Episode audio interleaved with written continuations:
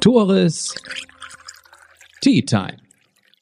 Der Podcast aus dem Norden mit und für Menschen aus dem Norden. Moin, moin und danke fürs Einschalten beim Nordfriesland Podcast Tores Tea Time. Gesponsert wird diese Episode von René Holling von der Postbank Finanzberatung. Er ist euer Mann für das schnelle Geld. Sei es ein Privatkredit, sei es eine Hausfinanzierung, auch ohne Eigenkapital. Richtig gehört. Ihr habt noch gar nicht so viel beiseite gelegt, wollt euch aber trotzdem mal was gönnen, dann ist René Holling genau der richtige Ansprechpartner für euch. Oppentass Tee mit Güde Jensen, Bundestagsabgeordnete der FDP. Und heute bei Tores Tea Time, hallo Güde, schön, dass es mit uns beiden hier in der Messe Husum bei einer Tasse Tee vom Teekontor Nordfriesland am Montagmorgen geklappt hat. Vielen Dank für die Einladung, Tore. Sehr gerne. Güte, erzähl doch mal, wie kann es sein, dass du die Zeit hast, hier am Montagvormittag in der Messe Husum zu sein und nicht in Berlin? Für diejenigen, die gar nicht wissen, wie so, eine, so ein Monat bei dir aussieht.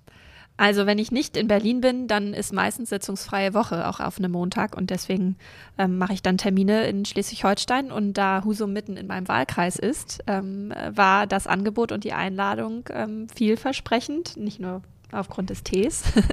ähm, genau, aber deswegen ähm, bin ich hier Ja. und nicht in Berlin. Sitzungsfreie Woche, Sitzungswoche, dass du das einmal erklärst für diejenigen, die gar nicht so da drin sind. Wie läuft eine Sitzungswoche ab? Wie läuft eine nicht sitzungsfreie Woche ab? Also eine Sitzungswoche ist durchgetaktet von montags bis freitags. Ähm, Die meisten Abgeordneten kommen ja nicht aus Berlin, deswegen reisen alle an. Ja. Ähm, einige auch schon am Sonntag. Ich mache das meistens erst am Montag, weil kleine Kinder wollen noch in die Kita und ähm, dann fahre ich meistens los. Und dann startet die Sitzungswoche mit den üblichen Abstimmungsrunden, die man hat. Im Fraktionsvorstand, da bin ich auch dabei. Im, in der Fraktion am Dienstag gibt es thematisch tagende Arbeitskreise, AGs und ab Mittwoch mittags startet dann das Plenum. Das geht meistens so bis Freitag, frühen Nachmittag, manchmal auch ein bisschen später. Und äh, dann ist so eine Woche super schnell vorbei. Und ähm, an den Wochenenden hat man meistens entweder Termine oder dann auch mal ein bisschen Freizeit. Und sitzungsfreie Wochen wiederum sind dann ein bisschen flexibler getaktet. Da kann ich auch selber noch ein bisschen mehr entscheiden, welche Termine mache ich, welche mache ich nicht, äh, welche Schwerpunkte möchte ich setzen. Und in sitzungsfreien Wochen ist es häufig auch mal so, dass Abgeordnete reisen, ähm, nicht äh, Urlaub machen, reisen, Ja. sondern tatsächlich Bitte betonen Dienstreisen machen. Die machen auch mal Urlaub, Ja, aber, ich, die meisten, aber die meisten, die ich so kennenlerne, ähm, stellen den Urlaub hinten an. Dienstreisen äh, stehen an, vor allen Dingen in den Ausschüssen, die dann international arbeiten. Ähm, und da kommt schon was zusammen, wenn man da so die Kolleginnen und Kollegen betrachtet, die ähm, ihre Wochen planen. Ähm, aber man sagt so bummelig, ähm, sind zwei Wochen im Monat Sitzungswochen und zwei Wochen nicht. Angelehnt immer noch ein bisschen an die Ferientermine in Berlin und Brandenburg, weil ja so ein Bundestag auch nicht nur mit Abgeordneten funktioniert, sondern auch mit Mitarbeiterinnen und Mitarbeitern. Und äh, die haben natürlich Ferienzeiten wie alle anderen Bundesländer auch. Das ist auch interessant zu hören, weil das heißt ja auch, ach, schon wieder Ferien, Bundestag Tag nicht. Genau. Liegt Nee, ja nicht an euch. Genau, und sitzungsfreie Zeit oder sitzungsfreie Wochen heißt auch nicht Ferien. Da haben wir ja nochmal eine besondere Zeit. Das ist in der Sommerpause dann wirklich sehr ruhig oder so über die Festtage, Weihnachten, der Jahreswechsel. Da würde ich sagen, das ist so die, die ähm, einzige Zeit, wo auch die Bundesregierung zum Beispiel keine Kabinettssitzungen hat. Sonst gibt es Kabinettssitzungen immer am Mittwoch. Ähm, und das ist dann wirklich ruhig, sodass auch keine E-Mails oder wenig E-Mails reinkommen. Ansonsten ist eigentlich immer Highlife und. Konfetti. ja. Ähm, so Vororttermine, diese sitzungsfreien Wochen, das, das stelle ich mir sehr interessant vor. Schocken denn überhaupt so Sitzungswochen? Oder ist das langweilig? Nee, es ist total unterschiedlich. Ja. Ich liebe diesen, ähm, diese Aufgabe, ich würde ihn gar nicht Beruf nennen, weil das machen wir ja nur auf Zeit, berechtigterweise, ähm, weil sie so unterschiedlich sind. Ich bin kaum im Büro. Ich hatte letzte Woche eine, eine, ähm, eine Schülergruppe aus äh, Heide und die fragten das auch und habe ich gesagt, eigentlich reizt mich das, was ich hier machen darf, so sehr, weil jeder Tag anders ist Ja. und auch ein Stück weit abseits des Plans, den man im Kalender stehen hat, auch immer Dinge passieren, die nicht eingeplant waren, man irgendwie coole Menschen trifft. Und das alles zusammengenommen macht es sehr, sehr spannend. Ähm, deswegen schocken mich Sitzungswochen nach wie vor an, ähm, weil ich in dieser Zeit sehr wenig schlafe, aber auch sehr, sehr viel schaffe an Terminen, nicht unbedingt am Schreibtisch. Ähm, mein, mein Team äh, merkt das immer, wenn Sitzungswoche war, habe ich keine E-Mails beantwortet. Ähm, Das ist genau. ein gutes Punkt. Dein Team. Warum brauchst du ein Team um dich herum? Sonst wäre ich, sonst würde ich gnadenlos scheitern. Ja. Also alle Abgeordneten haben ein bestimmtes Budget, Ja. Personalbudget, was sie ausgeben können im Rahmen von bestimmten Linien, die man nun mal, was, was so öffentlicher Dienst angeht, ähm, einhalten kann und sollte. Aber alle Abgeordneten haben Büroleitungen, sowohl im Wahlkreis als auch in Berlin, haben ähm, Sekretariate, die sich darum kümmern, dass Termine überhaupt vereinbart und koordiniert werden und haben wissenschaftliche Mitarbeiterinnen und Mitarbeiter, weil ja wir automatisch auch nicht unbedingt Expertinnen, Experten für alle Themenbereiche sind, die wir so in, in Berlin auch bearbeiten können. Ähm, ich bin schon der Meinung, dass man alles lernen kann, aber manchmal sich Expertise dazu holen, das ähm, Wo liegt deine Schadet Expertise nicht. ganz genau? Was würdest du sagen? Also ich habe internationale Politik, internationales Recht studiert In Schleswig-Holstein, In? Schleswig-Holstein, in Kiel, genau. Und ähm, würde auch sagen, dass da nach wie vor ein Schwerpunkt, auch ein Herzensschwerpunkt liegt. Das ist ja jetzt etwas, was man, wenn ich Diplomatie damit reinnehmen würde, äh, das kann man nicht, kann man nicht ein Buch aufschlagen und sagen, so, jetzt habe ich das gelesen, jetzt sollte ich das verstehen. Ähm, mit Zahlen umgehen kann ich nicht ganz so gut, das überlasse ich meistens anderen. Ähm, aber das liegt mir nach wie vor und momentan ist mein Arbeitsbereich als stellvertretende Fraktionsvorsitzende der gesamte Bereich, der im Bildungs- und Forschungsministerium liegt, bei Bettina Stark-Watzinger, dann der Familienministeriumsbereich von Frau Paus und ähm, BKM steht für ähm, die ähm, ganzen Themen um Medien und Kultur mit Claudia Roth als äh, Staatsministerin. Und ich bin offensichtlich nicht die, ähm, die Fachexpertin für all diese Bereiche. Aber man kommt sehr, sehr schnell rein, wenn man sich auch, man, wenn man den Radius auch entsprechend setzt. Und viele Dinge, die vor allen Dingen auch im Familienministerium momentan geplant und auf den Weg gebracht werden sollen, betreffen mich einfach in meinem Alltag. Auch wir sind ja Menschen, wir sind ja nicht nur die politischen Roboter, die durch Berlin wandeln. Ähm, alles, was um Kita-Plätze ähm, oder Kindergrundsicherung, ähm, wie, die Schulen ausgestattet sind. Ähm, das sind alles Themen, die mich spätestens in ein paar Jahren dann auch direkt betreffen. Und dadurch hat man immer noch mal einen anderen Interessensschwerpunkt und ähm, es fällt einem leicht, sich da einzuarbeiten. Ich würde sehr gerne dich als Person etwas näher kennenlernen, auch deinen Werdegang, wie du in die Politik gekommen bist. Lass uns mal wirklich in die Kindestage zurückblicken. Du bist zwar nicht in Nordfriesland geboren, aber unter anderem in Woppenbüll aufgewachsen, also hier direkt um die Ecke. Erzähl Mhm. uns doch mal so ein bisschen aus deiner, aus deiner Kindheit. Wo war es schöner, Westküste oder Ostküste? Also ich, mein, mein Herz ist nach wie vor an der Westküste. Ich glaube, das würde Dann können da auch wir hier an dieser bleiben. Stelle weitermachen. Ja. Ja, sonst hättest du jetzt abgebrochen wahrscheinlich. Ich bin ja schon froh, dass du nicht den Ostfriesentee erwähnst, den ich hier leider stehen habe. Ja, da musst du was zu sagen. Ich, Ja, kann, ich ich- kann aber, wir haben ja schon darüber gerätselt, Ja. ob, ob es überhaupt Nordfriesentee gibt. Ich würde immer sagen, das ist einfach Pharisäer. Vielleicht solltest du bei Pharisäer weitermachen. Ich würde es tatsächlich das tun, aber ich weiß nicht, wie es kommt, wenn wir um 11 Uhr am Montagmorgen schon Pharisäer Ich nehme trinken. mir ein Taxi zurück. Also ich bin, ich bin in Rendsburg geboren. Das ist die einzige Verbindung, die ich zu dieser ähm, schönen Stadt äh, sonst habe. Ist Rendsburg eine schöne Stadt? Ja, passt schon. Passt schon. Wenn man Büdelsdorf dazu nimmt, ähm, würde ich sagen, auf jeden Fall. Also ich bin da geboren, weil meine Mutter ähm, Krankenschwester im Husumer Krankenhaus war und gesagt hat, oder immer noch ist, und äh, sie sagte zu mir, ähm, ich konnte damals nicht in dem Haus entbinden, wo ich normalerweise arbeite. Und da Rendsburg eine große ähm, Kinderklinik oder eine Geburtsstation hatte, immer noch hat, wir arbeiten dran, das ist eigentlich auch nicht wir. Ich wünschte, man würde mehr daran arbeiten, dass die Häuser, in denen geboren werden kann, auch irgendwie wieder größer werden. Ja. Anderes Thema.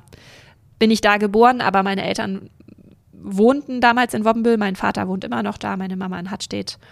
Ähm, dann kam Scheidung dazu und ich bin ähm, an die Ostküste gezogen, aber habe dadurch immer noch hier Familienteile Ja. ähm, gehabt und ähm, jetzt kommen Stück für Stück wieder alle irgendwie hier zurück. Wer weiß, wann das bei mir der Fall ist. Mal gucken. Ich Ist wohne so, jetzt ne? in Kiel. Man Ja. muss erstmal irgendwie weg, raus, um dann zu erkennen, wie schön das hier eigentlich ist. Das höre ich aber bei ganz vielen, Ja. die vor allen Dingen aus dem Kreis Nordfriesland in die Welt oder auch nur nach Kiel oder Hamburg gegangen sind. Die merken irgendwann, das hatte schon was. Und dann ist eigentlich die Frage, finde ich hier einen Job und kann mich hier wieder niederlassen? Und dann kommen die meisten zurück. Zumindest höre ich momentan eher genau diese Geschichten. Wie geht's dir dabei? Du wohnst in Kiel und Berlin. Das sind ja nun große Kontraste auch Mhm. zu Woppenbüll oder Hartstedt oder Rendsburg oder Husum. Wie geht's dir noch? Hast du jetzt auch eine junge Familie. Ähm, wenn ich so an meine Kindheit zurückdenke, bin ich sehr froh, auf dem Dorf aufgewachsen zu sein und nicht in Kiel oder in Berlin. Mhm. Also ich bin und bleibe Dorfkind.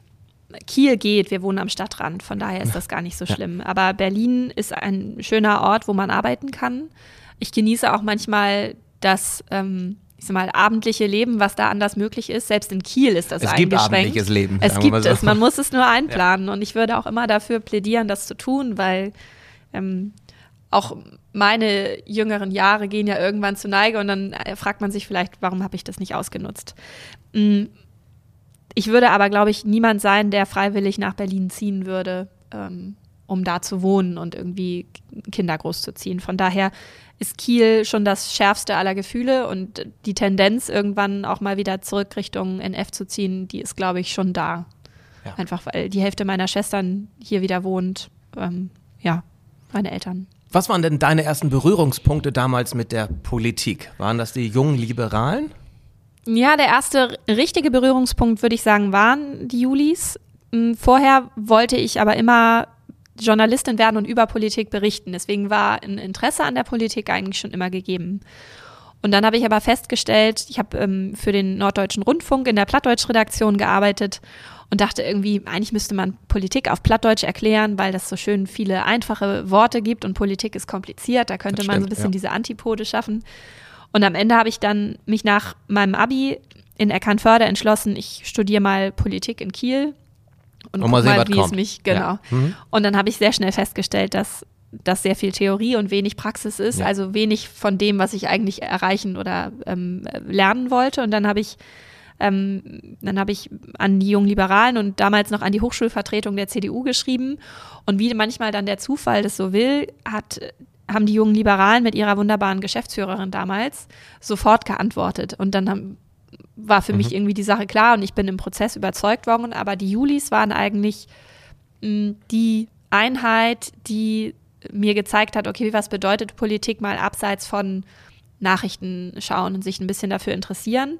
Und mich hat immer unheimlich beeindruckt, wie diskussionsfreudig solche Landeskongresse zum Beispiel waren. Da haben sich halt junge Menschen, die 14, 15 und aufwärts waren, Wochenenden um die Ohren geschlagen, um in irgendwelchen Aulen oder irgendwelchen Sälen äh, zu diskutieren.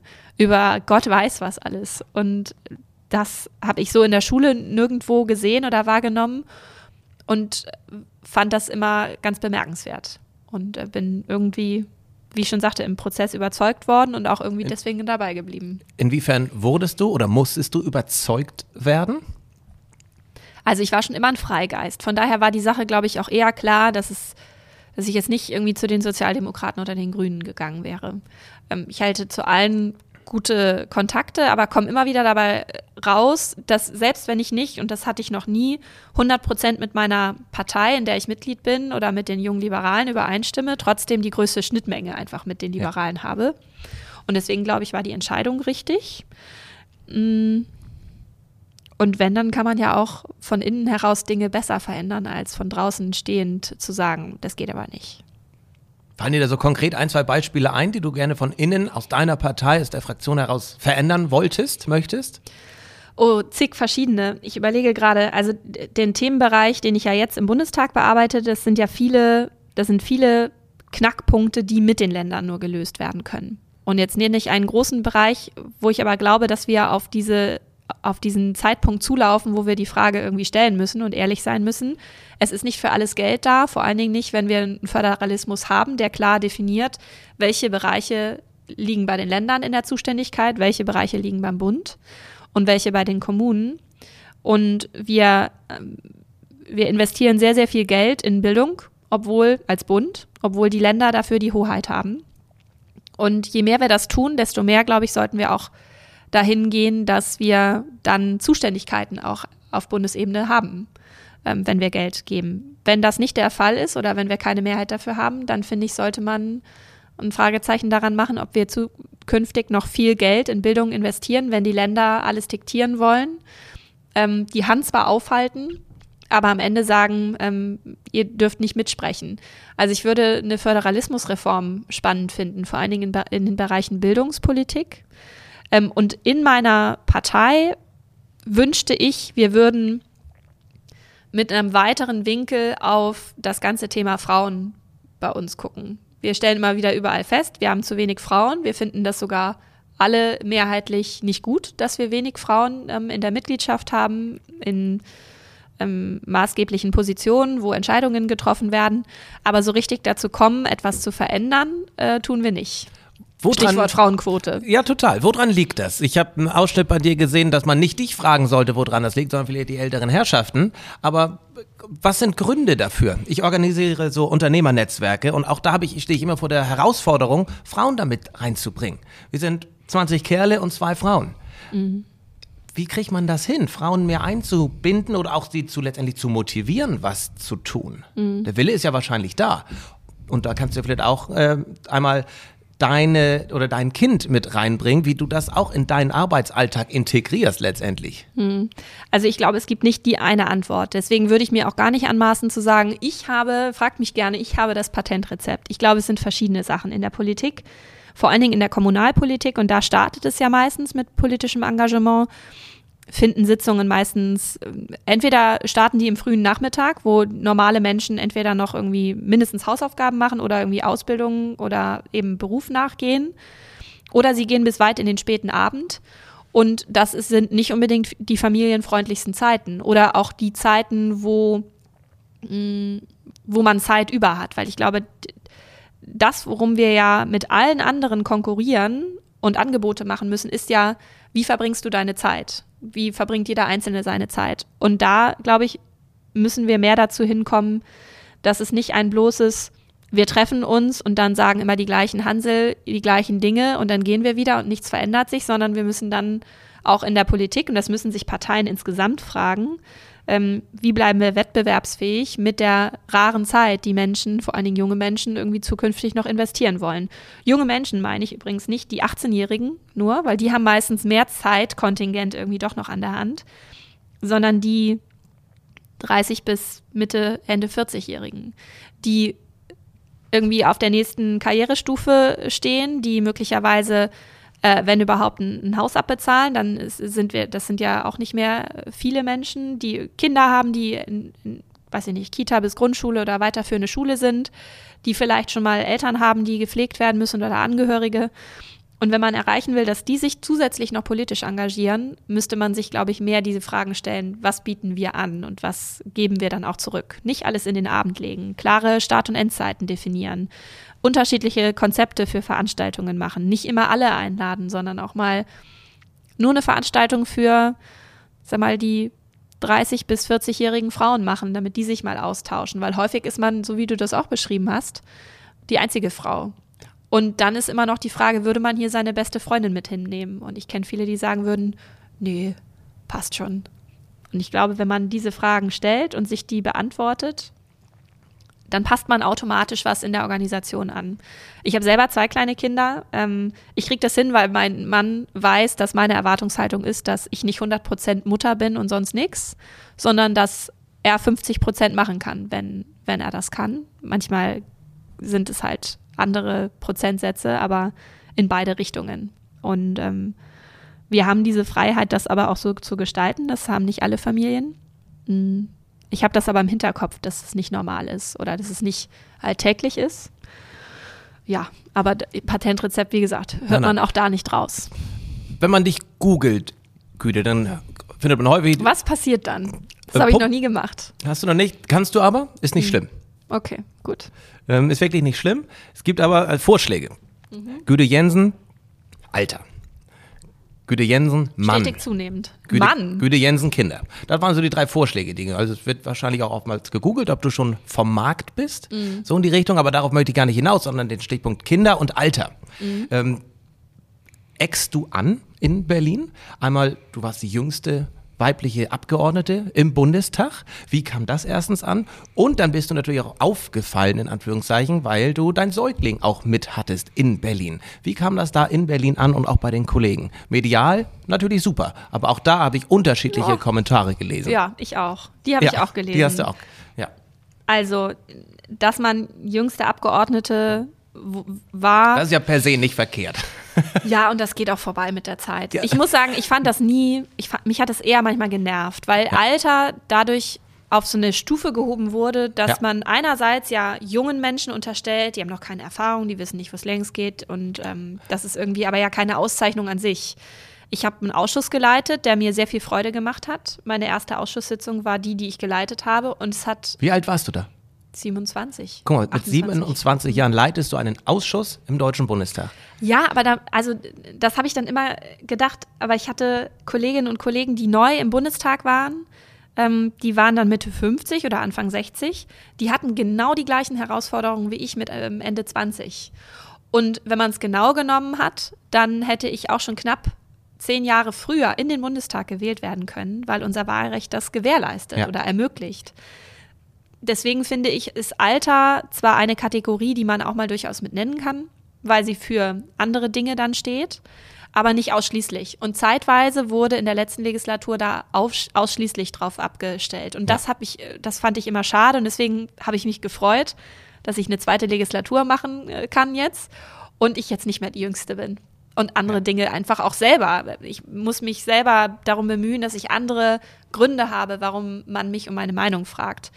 Der letzte Deutsche Bundestag war aber deutlich mh, weniger divers in, in jeglicher Hinsicht, auch mit Blick aufs Alter, deutlich älter, als der jetzige Bundestag war. Und deswegen ähm, war es damals, oder damals vor irgendwie knapp vier Jahren, auch nicht so häufig gesehen, dass ähm, Abgeordnete ihre, ihre Kinder mitgenommen haben. Es gibt genügend Eltern in diesem Bundestag, die Abgeordnete sind, aber die sind meistens dann schon ein bisschen älter und dadurch sind auch die Kinder ein bisschen älter. Ich bin ja deswegen da angeeckt, weil ich gesagt habe, dass ich eigentlich nicht einsehe, wenn ich ähm, mein noch gestilltes Kind nicht in eine Debatte in den Deutschen Bundestag mit reinnehme. Ich setze mich ja nicht in die erste Reihe mit einem brüllenden Kind, sondern ich wollte einfach nur gerne die Freiheit haben, die ich als Abgeordnete dort genieße, nämlich selber die Tür aufmachen zu können und dann da reinstiefeln zu können. Und das sieht die Geschäftsordnung des Bundestages nicht vor. Und da habe ich immer gesagt, warum ändern wir die nicht? Weil das ist eine im Grunde eine Hausordnung des Parlaments und, Und die kann man nicht? verändern. Ja, gab es keine Mehrheit für, weil dann könnte ja jeder da reinkommen. Habe ich gesagt, darum geht es explizit nicht. Es geht darum, einen, einen Regelungsfall zu schaffen, der, der es Müttern, aber auch Vätern, aber in erster Linie Müttern ermöglicht, ihr Mandat so frei weiter auszuüben, wie sie das vorher auch gemacht haben. Einschränkungen gibt es nämlich in der Zeit genug. Ähm, und ihr Kind auch mit in den Plenarsaal zu nehmen. Da ist viel anderer Quatsch, der da manchmal erzählt wird, Ja. auch zu Lautstärken, wo man, wo ich jetzt sagen würde, wenn da ein Kind Schluck auf hat, das stört keine Sau. Es wird wahrscheinlich gar nicht mitbekommen werden. Im Zweifel nein. Und im Zweifel ist die Stimmung sogar besser als vorher. Ähm, meine Fraktion war da immer sehr entspannt. Dann kam Corona und dann war ja eh alles ein kleines bisschen anders. Aber der, der Start ähm, in mein Muttersein war eigentlich äh, fraktionsseitig entspannt, aber was die Hausordnung und die Rahmenbedingungen im Bundestag anbelangten, äh, schwierig. Es gibt auf keiner der ähm, Waschräume irgendwo einen Wickeltisch zum Beispiel. Nirgendwo. Jeder normale Gast, Gastronom würde die Hände überm Kopf zusammenschlagen und sagen, wir haben Wickelbereiche in sowohl den Herren- als auch den Damenwaschräumen. Was erlauben Politik? Und ich muss ganz ehrlich sagen, da kann ich nur beipflichten und sagen, das, das ist nicht mehr zeitgemäß. Und am Ende ist ja unser Ziel, ein Ort zu sein, der auch modern ist, als, äh, auch als Arbeitsort modern ist. Und wenn es dabei schon anfängt, dass sich da die Geister scheiden oder die Mehrheiten dafür nicht stehen, dann finde ich das eher traurig. Die Kommentare, die es dazu gab von Kolleginnen und Kollegen, aber auch Social Media, waren ja unterschiedlich. Wie gehst du mit den Negativen generell um? War ja auch teilweise schon persönlich und auch gegen dich und generell und ach, äh, ne? So, wie gehst du damit um? Überhaupt? Also ganz am Anfang habe ich mir das durchgelesen und auch jeden einzelnen zu Herzen genommen in Form von, ich habe mir immer die Frage gestellt, ist diese Kritik berechtigt? Und ich kam dann immer dabei raus, ein Stück weit ist sie sicherlich berechtigt. Ähm, seitdem lese ich es mir aber einfach nicht mehr durch, weil ich dann denke, also ich habe so viel Zeug am Tag und das sind ja häufig auch Menschen, die mich überhaupt nicht kennen, Ja. die sich dann aber rausnehmen, mich wirklich auch persönlich zu beleidigen. Und dann denke ich, ähm, dafür ist meine Lebenszeit irgendwie zu schade. Und ich würde das allen empfehlen, es so zu machen. Weil diejenigen, die berechtigte Kritik haben, die nehmen sich meistens auch die Zeit, nicht persönlich zu werden, sondern genau aufzuschreiben oder auch anzurufen oder das Gespräch direkt zu suchen. Auch das gibt es ja. Mm, und zu erklären, warum sie zu diesem Schluss kommen. Und da bin ich sehr, da habe ich Lust zu, dann darüber zu diskutieren, aber nicht mit irgendwelchen Menschen, die böse abends ihre ihre E-Mail oder ihre Kommentare in die sozialen Medien packen. Diejenigen, die dich nicht kennen, wovon es sehr viele gibt, also persönlich. Ja. Ähm, wer bist du denn? War, kannst du es mal kurz zusammenfassen? Wer bist du? Wofür stehst du? Was möchtest du? Also ich bin Güde, Dorfkind, wie gesagt, jetzt schon 33. Ähm, Ja, schon Und- 33 mit so viel Politikerfahrung zumindest. ja, aber dafür habe ich an anderer Stelle noch nicht so viel Erfahrung. Also ähm, ich komme mir noch nicht wie 33 vor, deswegen ist das vielleicht gar nicht so schlecht. Du kommst Ähm, dir noch jünger vor? Ja, Ist wenn, das so? ich Wie- weiß nicht, wenn wie- ich jetzt okay. sagen sollte, wie Mhm. alt ich mich fühle, würde ich sagen so 26, Ja, das ist 27. wirklich spannend, weil ich dachte, wenn du nur fast, fast nur mit älteren Menschen so zu tun hast und auch mit denen natürlich etwas anders sprichst als mit Gleichaltrigen wahrscheinlich oder mit Jüngeren, Mhm. dass man auch gleichzeitig etwas selbst denkt, man sei schon älter. Ist das nicht so? Was ist das Geheimnis, jung zu bleiben? Weiß ich gar nicht. Ich kriege auch schon graue Haare. Das ist übrigens das andere Schlimme daran irgendwie. Wenn Ja, ich die Kamera von, ist aber auch echt nicht so gut, ja, also keine Sorge. So, dass ja. sie da hinten steht. Und momentan reiße ich sie mir noch raus. Mal gucken, wie lange ich das noch durchhalte. Also, ähm, ich glaube, man ist nur so alt, wie man sich fühlt. Das beste Ja. Beispiel dafür war, fand ich immer, war bei uns Thomas Sattelberger, der über 70 war und noch für die Innovationsthemen bei uns in der Fraktion und dann ähm, bis vor kurzem noch im Haus von Bettina Stark-Watzinger als Staatssekretär zuständig war. Und ähm, das ist einer der modernsten Menschen, die ich kenne. Und der ist über 70, deswegen hat Ja. Alter immer so wenig damit zu tun. Aber was bin ich sonst für ein Mensch? Ja, was zeichnet dich Einfach aus? Was Mensch. zeichnet dich privat und beruflich aus? Ich mache mir sehr viel, also das, was du fragtest, nimmst du dir dann diese Kommentare zu Herzen? Ich mache mir sehr viel Gedanken darüber, ähm, wie andere Menschen denken oder was sie meinen könnten. Manchmal, manchmal ganz hemmt gefährlich das. als Politikerin, ja, das stimmt, oder? aber trotzdem finde Ja. ich, also mir hilft es häufig, Mhm. ähm, ein Stück weit auf dem Boden der Tatsachen zu bleiben. Ich hoffe zumindest, dass ich das bleiben kann, weil das war immer, das war das Einzige, wo meine Eltern gesagt haben, versuch bitte auf dem Boden zu bleiben, wenn du irgendwie das machst, was du jetzt machst. Und ich denke da viel dran, weil ich schon finde, dass das eine, das, das ist schon eine Aufgabe, die man hat. Und wir werden in Berlin, wir bekommen bei allem Hilfe. Wir werden irgendwie im Fahrdienst durch die Gegend gefahren, wenn wir das wollen. Ähm, werden immer als eine der ersten überall auf jeder Veranstaltung begrüßt. Und am Ende ist es aber das Amt oder die Position, die begrüßt wird. Und wenn man irgendwann nicht mehr in Amt und Würde ist, dann ist man trotzdem noch Mensch. Und wenn man das vergisst, dann erwartet man ja immer weiterhin als Erste begrüßt zu werden. Ich glaube, das ist schwierig. Und das, da hat auch keiner Lust zu. Also ich hätte da keine Lust zu, wenn irgendwelche ausgedienten Abgeordneten ständig noch die erste Geige irgendwo spielen wollen. Und ich hoffe sehr, dass ich mir das ähm, bewahren kann, dass das nicht passiert. So, und ich fahre gerne Ski, auch wenn wir hier keinen Schnee haben und bin gerne an der frischen Luft, wenn ich Zeit habe. Ich hasse Backen und ich liebe Kochen. Ja, Gut, für mehr reicht die Zeit momentan nicht. ähm, richtig und auch meine nicht. Das, gut, das, Oh ja, ich möchte auf die, die. Zielgerade äh, gehen. Letzter Themenbereich, eine Leidenschaft, die wir beide teilen. Du besser als ich, ist das Plattdeutsch schnacken. Ja, das würde ich nicht sagen. Aber Äh, nee, ist das nicht so deutsch? probieren halt liegt's gut. Ja, also das geht schon besser, als ich das sagen würde. Guck mal, also ich komme da schon ganz schön ins Stottern. Aber ich hatte auch mit Jared die Barber gerade im Podcast, er sagt einfach, einfach drauf losschnacken.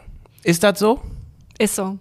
Wenn man nicht schnacken deit, dann funktioniert das doch nicht. Ist so, das ist wie mit jeder Sprache so. Genau. Entsprechend hast du einen, hast du im Bundestag auch was implementieren wollen oder bist dabei oder hast du schon einen Arbeitskreis, Plattdeutsch, richtig? Genau. Was soll der bewirken? Was kann der? Und wirst du denn damit äh, Markus Söder auch platt schnacken?